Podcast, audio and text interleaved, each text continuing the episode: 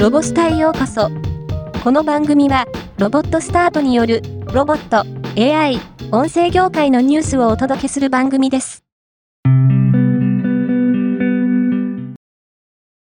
ホンダのエンジンやモーターで、人々の生活を支える製品を展開する事業ブランドである、ホンダパワープロダクツは、2023年10月26日より、全世界のアルファから Z 世代に向けて、グローバルキャンペーン、ホンダインプロバブルモビリティを展開します。誰かのために動かしたいもののアイデアが描かれた落書きを募集。2024年2月には選ばれたアイデアを形にしたモビリティの発表が予定されています。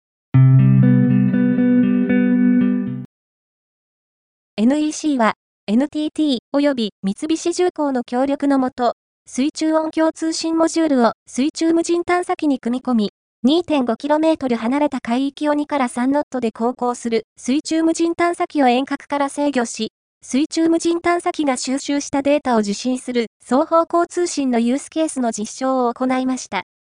この通信モジュールは NEC の操縦破棄技術や水密技術などのソーナー関連技術と NTT の時空間投下技術を組み合わせて実現しています。NEC は今後通信モジュールの小型化や様々なパートナーとの実証実験を進め、2024年度の商用化を目指すとしています。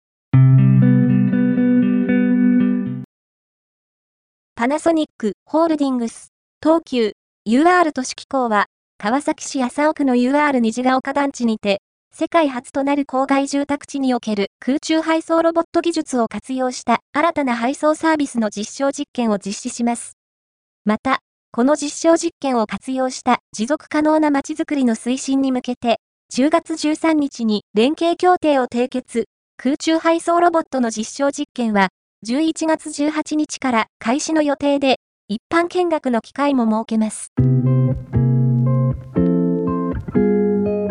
今回のニュースは以上です。もっと詳しい情報を知りたい場合、ロボスタで検索してみてください。